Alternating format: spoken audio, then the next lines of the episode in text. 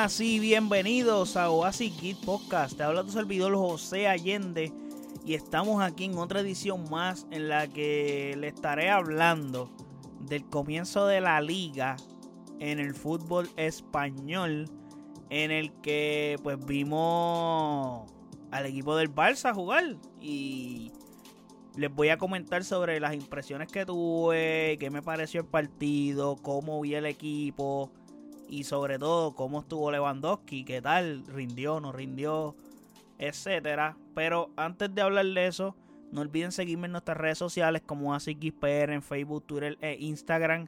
Y de igual forma puedes pasar a asicgpr.com en donde están todos los episodios de este podcast y todas las plataformas en las que se encuentra este podcast, ya sea Spotify, Apple Music, Google Podcast, etcétera. Y también está nuestro YouTube y nuestro Twitch en, el website. Habiendo dicho eso, para ir rapidito al tema, este fin de semana comenzó la liga. Comenzó el viernes 12 de agosto, en donde creo que el primer juego fue el Sevilla, que jugó, no recuerdo ahora mismo con qué equipo jugó, pero el Sevilla jugó y perdió ese primer partido que lució muy mal. Pero aquí venimos a hablar del Barça. El Barça hizo su debut el sábado en la tarde, en donde jugó contra Rayo Vallecano. Y el resultado fue un empate. Un empate 0 a 0. Ok. ¿Qué ocurre aquí?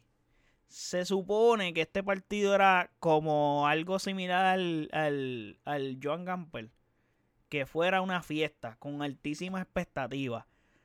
Y se convirtió en un debut bastante amargo de esta plantilla que pinta ser un equipazo en cuanto a nombres se refieren. Porque individualmente traiste jugadores de mucha calidad a esta plantilla. So, tú lo que esperas es un despalparro de fútbol brutal. ¿Y qué pasa? Ahora le toca a Xavi convertir esta plantilla en un gran equipo. O sea, hacer que estas individualidades y estos grandes jugadores se entiendan entre ellos y que aprendan a jugar fútbol ellos juntos. Eh, noté que el equipo estaba algo tenso e ansioso y el mismo Xavi lo confirmó en la rueda de prensa. Y estaban jugando algo impreciso, con falta de puntería, las expectativas eran altísimas de este equipo para el debut porque tuvieron una pretemporada fenomenal. Y más cuando jugaron el trofeo Joan Gamper, como les dije, el, equipo hizo un showcase hijo de puta.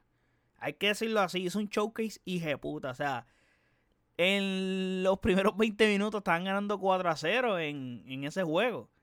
Y, y, no solamente que estaban ganando 4 a 0, o sea, es como que están jugando un fútbol bestial. O sea, Lewandowski haciendo asistencias con el taco, metiendo un gol sin ángulo, Pedri metiendo unos golazos brutales, como que el equipo se entendía a la perfección. Pero en este juego contra Rayo eh, no fue así. Realmente el resultado fue muy decepcionante. Pero hay que recalcar que es el primer partido de una temporada donde hay muchos nombres nuevos y donde literalmente en el once inicial tres de los cinco nuevos fueron titulares. Y el planteamiento de Xavi, desde mi punto de vista, eh, fue incorrecto en cuanto a poner a Ronald Araujo de lateral por derecha. ¿Por qué digo eso? No funcionó, o sea, funcionó defensivamente, pero entonces, ¿qué pasa? yo pienso que tú pones a Ronald Araujo de lateral por derecha en situaciones como un juego contra el Real Madrid, contra el Bayern, contra equipos así, porque son momentos situacionales, pero contra el Rayo Vallecano, que es un equipo que lo que hace es jugar en la liga por la permanencia de estar en la liga. O sea, tú no puedes salir al campo y mostrarte débil ante tu, ante tu rival de esa manera tan defensiva. O sea, es como que no fue una buena señal que salieras con Ronald Araujo de, de lateral por derecha. Yo hubiera preferido que empezaras con Sergio Roberto por ahí. Que luego lo pusiste en juego, pero yo hubiera preferido que comenzaras con él por ahí. Y que comenzaras el partido entonces en ese caso. Con Eric García y Ronald Araujo. Pero el planteamiento fue Eric García, Andreas Christensen y Ronald Araujo. No fue mal. El problema es que el Rayo decidió forzar al Barça a jugar por las bandas. ¿Y qué significa eso? Que lo ideal es tener laterales con llegada al arco rival. Sí, eh, Ronald Araujo tiene gol. Pero él tiene gol en jugadas que oportunas. Tiros de esquina. Momentos así en los que eh, aparece Ronald Araujo. Pero él no es un jugador de llegada. O sea, él es un full defensive player.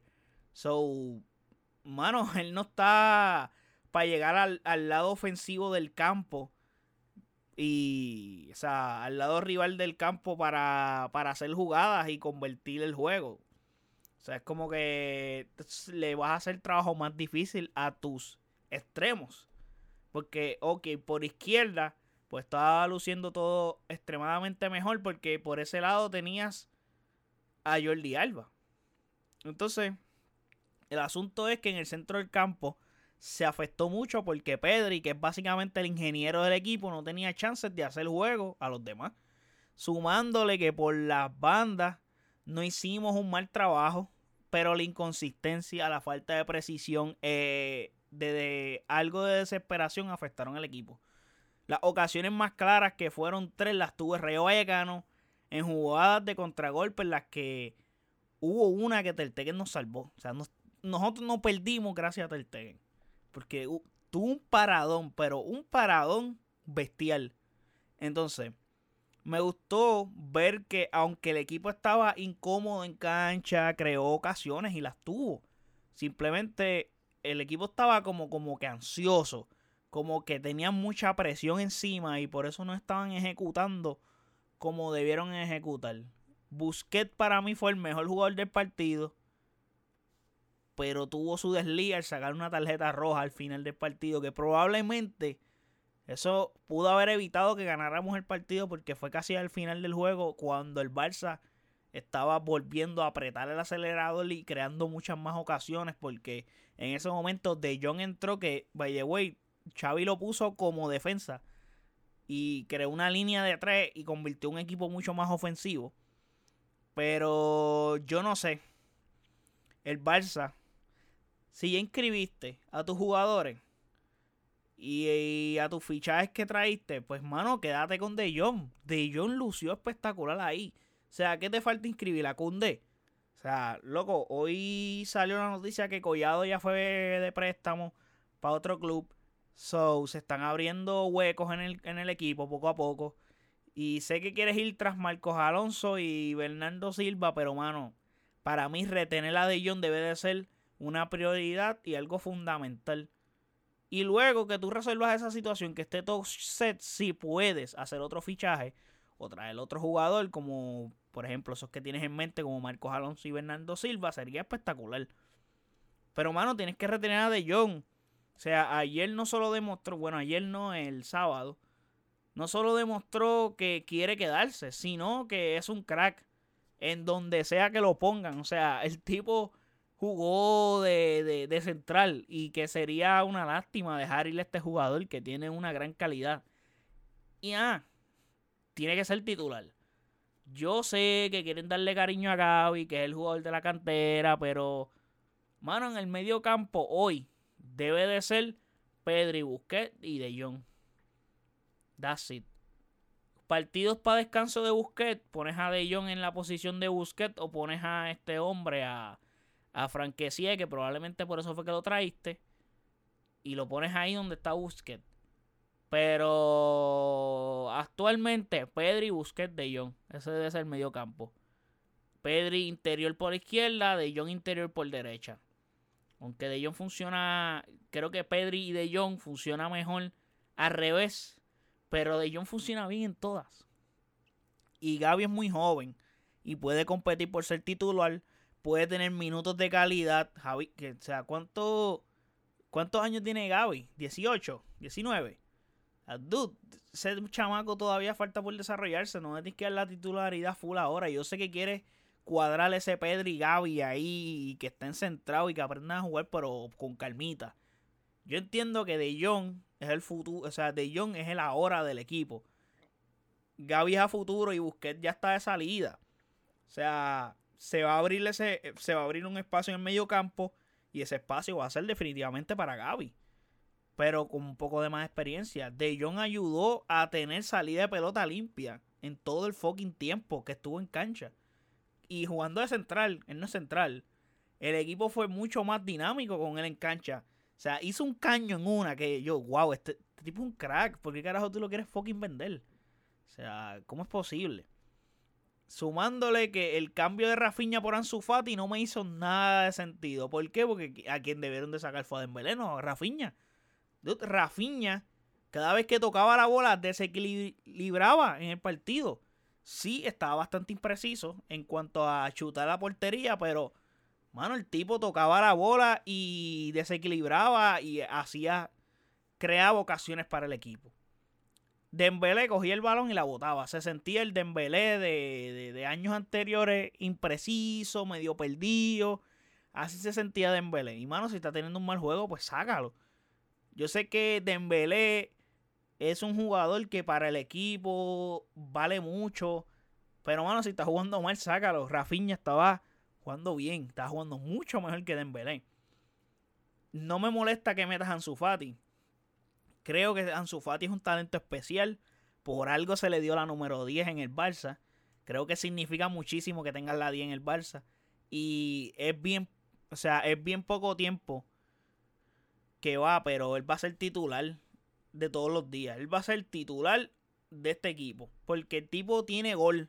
O sea, el tipo está enamorado del gol. En poco tiempo rápido creas ocasiones y son ocasiones de mucho peligro y tiene gol.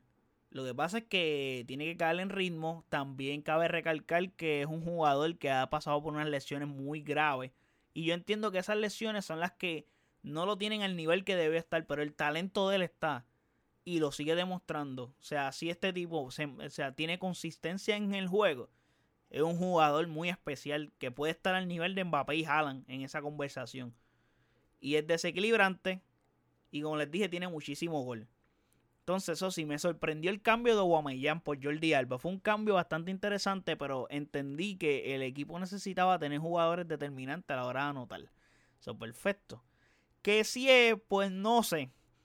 Es el jugador que en este partido menos sentido me hizo que estuviera jugando. Entró perdido, no estaba como que para tenerlo en cancha, estaba medio desorientado. Perdió balones que nos pudieron costar un gol y la derrota creo que el uso de este jugador va a ser más bien en momentos de aguantar el partido, en partidos algo trabados, como que estamos ganando y el juego está tan complicado que este tipo va a dar cantazo. Es una especie de Arturo Vidal, por decirlo de cierta forma. Y creo que él encajaría más en momentos así de juego, no en un juego que tú quieres destrabarlo porque está empate o estás perdiendo. No creo que el jugador en el medio campo para como está confeccionado el Barça y la filosofía de juego del Barça, no un jugador para momentos así, un jugador para cuando estemos ganando. Mantener el juego agresivo y me gustaría verlo cuando esté Gaby en cancha porque son jugadores que dan cantazo, como que son agresivos en ese sentido. Me gustaría verlo ellos dos juntos a la misma vez en el medio campo, sería interesante. Eric García lo hizo muy bien, está mejorando como central y eso es muy bueno para el club, tener una opción más de central, porque realmente nuestra debilidad mayor es en, los en la defensa, ya que somos un equipo que nos volcamos completamente por la ofensiva y cuando tenemos que retroceder nos clavan bien cabrón. Y en las contras siempre nos joden todo el tiempo. Todo el tiempo. tenemos que tener buenos jugadores con buenas piernas para el retorno. Y por favor, la porta, no vendas a este crack. No vendas a Frankie de Jong, vuelvo y lo digo. Xavi terminó el partido con línea de tres, como le dije ahorita. Para tener más jugadores ofensivos, debido a que sacó a Jordi Alba, que ahí fue que trajo a, a y cambia el esquema defensivo del equipo. Y uno de esos centrales, como le dije, era De Jong. Terminó el juego con De Jong, Eric García y, y este hombre, y Araujo. ¿Por qué? Porque en el medio campo tenías a Sergio Roberto, tenías a Kessie, tenías a Busquets Y no recuerdo quién más tenías al frente. Bueno, al frente tenías a Aubameyang, tenías a Ansu Fati y tenías a a este a Lewandowski, que todavía no lo he mencionado, ya mismito hablo de Lewandowski. Pero, mano, De Jong era un lujo. O sea, cuando sacaba la pelota, cada vez que la tocaba, o sea, De Jong desde el campo rival cogía la pelota, corría todo el campo hasta faltando un cuarto de cancha del arco rival. O sea, el tipo corría y llevaba el balón hasta allá. O sea, el tipo corría haciéndole caño a los rivales. O sea, el tipo es un caballo, de verdad. O sea, mm, la puerta no hagas lo que eras con él. Y tiene algo muy importante que hay que valorar. Tiene 25 años, ya lo tienes en tu club.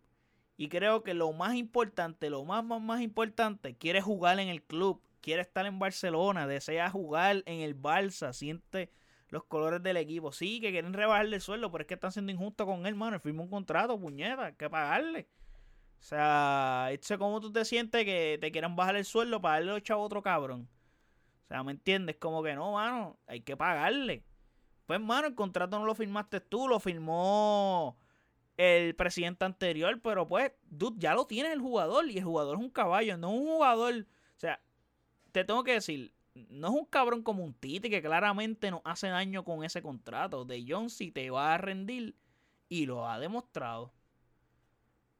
Pero bien, ya habiendo hablado de John bastante, porque entiendo y creo que es que tenemos que quedarnos con él. Y ya inscribiste a los jugadores que ibas a inscribir, so no creo que debe de haber un big issue por tenerlo en el equipo. Para terminar, vamos a hablar de Lewandowski, que es el fichaje estrella. Y pues, mano, tuvo una actuación promedio. No digo decepcionante porque se vio, el, o sea, tuvo esfuerzo en el campo. Hizo lo que pudo, pero, mano, él es un 9 de área. So, si la pelota no le llega, no puede hacer mucho. Hizo esfuerzos en defensa. Y, y es, bueno, es crédito de Rayo, como les dije, porque al principio nos hizo jugar por las bandas, donde está difícil construir juego para Tito Lewandowski. O sea, o sea si, no, si el medio campo no toca la pelota, es bien difícil que el juego se, se abra para el estilo de juego del Barça.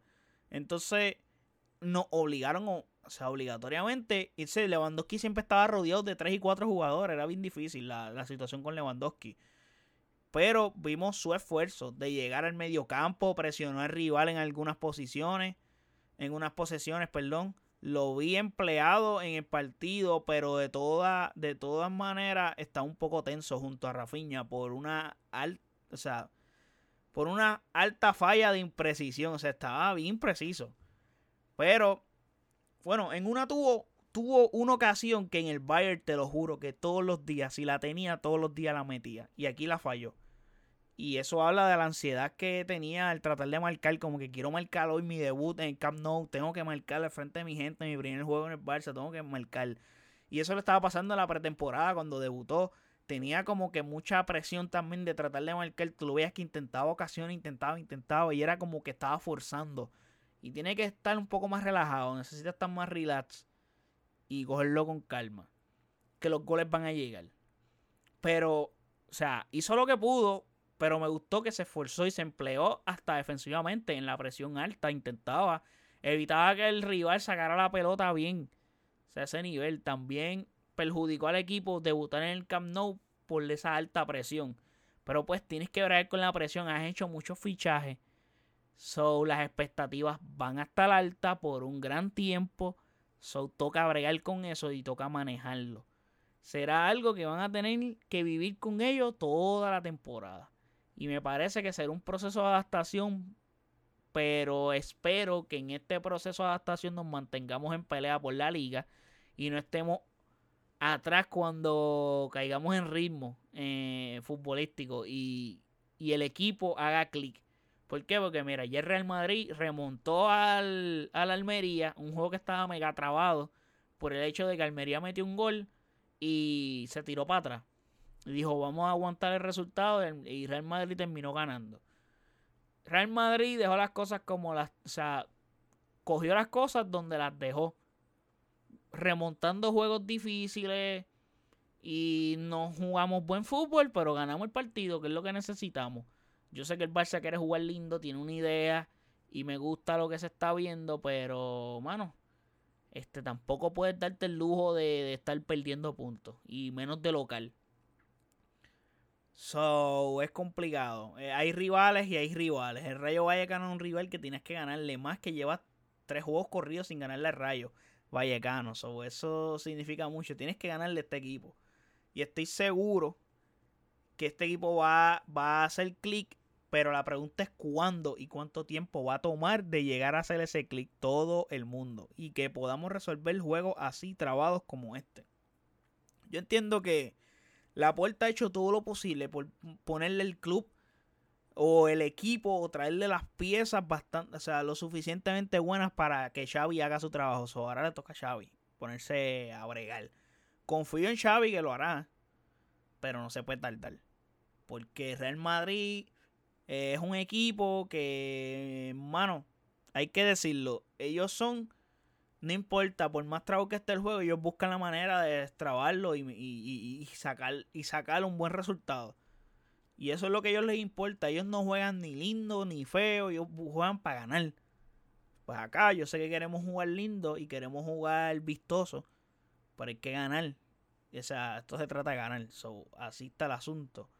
O sea, el domingo que viene jugamos contra la Real Sociedad de visitante. Probablemente sea una gran oportunidad para jugar con menos presión y más relajado porque estamos de visitante. No tenemos el público de nosotros metiéndonos presión. So, sería bueno. También Real Madrid jugó de visitante. Eso también eso cuenta. Pero Real Madrid ya es un equipo confeccionado. Solamente llegaron dos nombres nuevos. Que es el mismo equipo que ganó la Liga el año pasado y la Champions. Y ya están cuadrados. Pero en el Barça, pues a diferencia, hay muchos jugadores nuevos. Y hay que ver cómo luce la integración de Cundé. Si de aquí al domingo que viene ya Cundé está inscrito o no. Esa sería una gran interrogante. Probablemente el Barça durante toda esta semana ah, hará todo lo posible para que el equipo esté completo y Cundé pueda estar en el equipo y lo puedan utilizar. Pero eso sería interesante a ver cómo manejan esa situación con Cundé. Vamos a ver si lo logran inscribir. Vamos a ver qué pasa con Memphis. Que está ahí. Memphis está inscrito, pero este hay rumores de que se va para la Juve. Están esperando llegar a un acuerdo para el Barça darle release. Martin Brackway se va probablemente con estas salidas de, por ejemplo, estos dos jugadores, inscribimos a Conde, pero pienso que la puerta se va a volver loco y va a seguir gastando chavo. Y creo que el próximo nombre será Marco Alonso. Y el revolú es ahora con Bernardo Silva. ¿Qué sucede con Bernardo Silva? Me encantaría Silva en el Barça. O sea, el tipo es culé, lo hemos visto de niño con un jersey del Barça y ha expresado, ya le, aparentemente ya le expresó al City que se quiere ir, que él le dijo al club que el club sabe lo que él quiere. Obviamente no depende de él nada más. Ya él dio la verde, o básicamente es como que ya lo tenemos de este lado. Lo que falta es que el Barça hacer las gestiones para poderlo fichar. El problema que hay también con Bernardo Silva es que ¿dónde va a jugar? O sea, sí está bien, tenemos todas las posiciones doblegadas, eso está excelente. Pero ¿dónde tú lo vas a poner? La única manera que yo veo a Bernardo Silva en el Barça es que sacas a De Jong, que creo que es lo que el Barça está forzando a hacer. Pero ahora, ahora mismo, la situación que hay es que el domingo que viene, Busque no va a jugar, porque le sacaron tarjeta roja, o está suspendido para el próximo juego. Estoy seguro que De Jong va para ahí, esa posición. Tú no vas a poner a Kessie. Vas a poner a De Jong a jugar en la posición que es su posición natural. Donde juega Busquets, obviamente, para que tú no puedes sacar a Busquets. Vas a poner a De Jong. Y vamos a ver cómo luce el equipo. Y estoy seguro que De Jong es el que va a jugar. So, De Jong va a seguir en el Barça todavía una semana más. Porque no puede salir de él. Y él no se quiere ir tampoco. So, esa es la que hay. Pero el asunto con Bernardo Silva es que ¿dónde lo vas a poner a jugar? Ya tienes en el medio campo a Pedri. Pedri es intocable. Tienes a Gaby, tienes a Busquets, tienes a De Jong, tienes a Kessie. Tienes cinco para el medio campo. ¿Qué pasa? Vamos a suponer que traíste a Bernardo Silva. ¿A quién sientas? Porque Bernardo Silva no va a jugar de la banca. Ese tú no lo traes para tenerlo sentado. Ese tiene que ser titular. O sea, ¿qué tú vas a hacer? ¿Vas a tener un mediocampo de Pedri, Busquets y Bernardo Silva? Porque vas a sentar a Gaby. Maybe. No sé. Está bien que tengan jugadores, pero, o sea, si, si ya tú estás completo, porque vas a tener un jugador, vas a gastar una cantidad de dinero, lo vas a devaluar. Eso no sé. Yo entiendo que en defensa, pues sí. Marcos Alonso, eh, Marcos Alonso no es regular en el Chelsea. Él va a venir a hacer lo mismo que hacía en el Chelsea y en el Barça. Y es bueno tener un lateral porque Jordi Alba no va a resistir la temporada completa. Y Jordi Alba tiene par de años. Las piernas no le van a dar. Eso es bueno. El lateral por derecha también sufrimos bastante porque no tenemos, pero está Quiñones, está Seguí Roberto.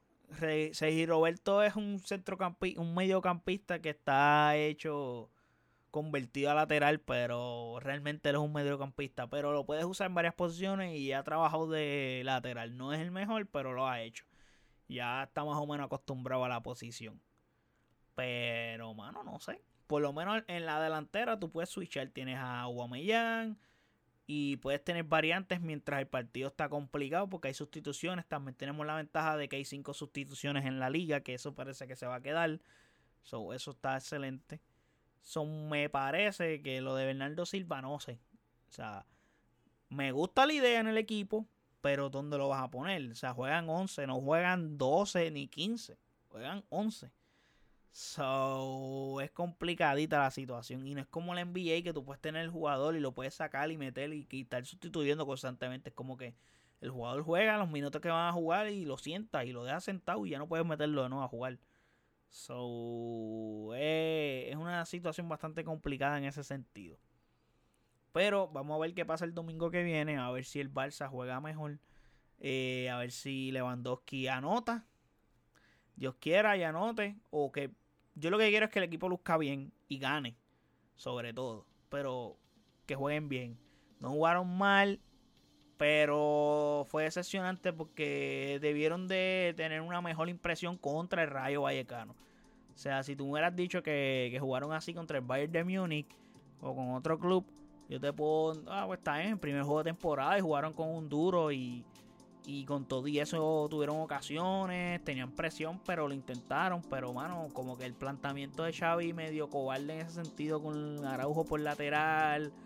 No, eso no me gustó. Pero, nada, sigo confiando en Xavi, sé que lo va a hacer bien. Y es un proceso de adaptación, eso que cogerlo con calma. Pero este es mi análisis de este partido. espero que les haya gustado este episodio. So, esperamos la semana que viene qué resultado nos da el Barça y hablaremos del mismo, a ver qué lo que. Así que chequeamos, hasta la próxima, bye.